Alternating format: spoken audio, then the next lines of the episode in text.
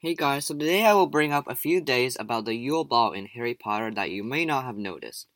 It's been a while since I talked about the Harry Potter series. The Yule Ball happened during the Goblet of Fire, between the first task and the second task of the Triwizard Tournament. In the second task, the champions needed to rescue the person that they would miss most from the lake in the Hogwarts grounds. You may have wondered how the judges knew who the champions were going to miss most, because as far as we know, there isn't just a spell that shows who a person misses, and using Legilimency to find out seems pretty crude and weird. It turns out that the Yule Ball was actually a chance for the Triwizard judges to observe the behavior of the champions and determine who they would miss most. Cedric Diggory went with Cho Chang, and the judges must have seen that they had a reasonably good time together, and they were happy together, and so Cho was singled out as the person Cedric would miss most. On the other hand, Harry went with Parvati Patil. Harry spent most of the Yule Ball talking to Ron, rather than sticking with Parvati, so Ron was chosen as the person Harry would miss most. Hermione and Krum also had a pretty good time together.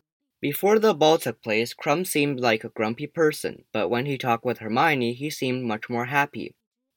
Fleur Delacour went with Roger Davies, but the judges probably figured that Fleur chose Roger Davies only because he was fairly good looking and not because she really loved him, so Fleur's sister was chosen instead.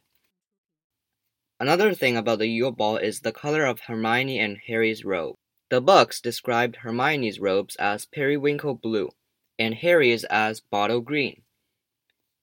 Blue and green are the colors of Ravenclaw and Slytherin, which, incidentally, were the houses that Harry and Hermione were considered for.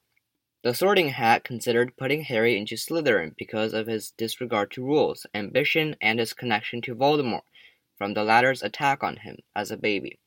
The Hat thought about putting Hermione in Ravenclaw because of her intelligence.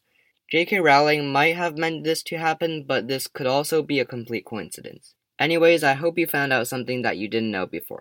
Thanks for listening, and bye!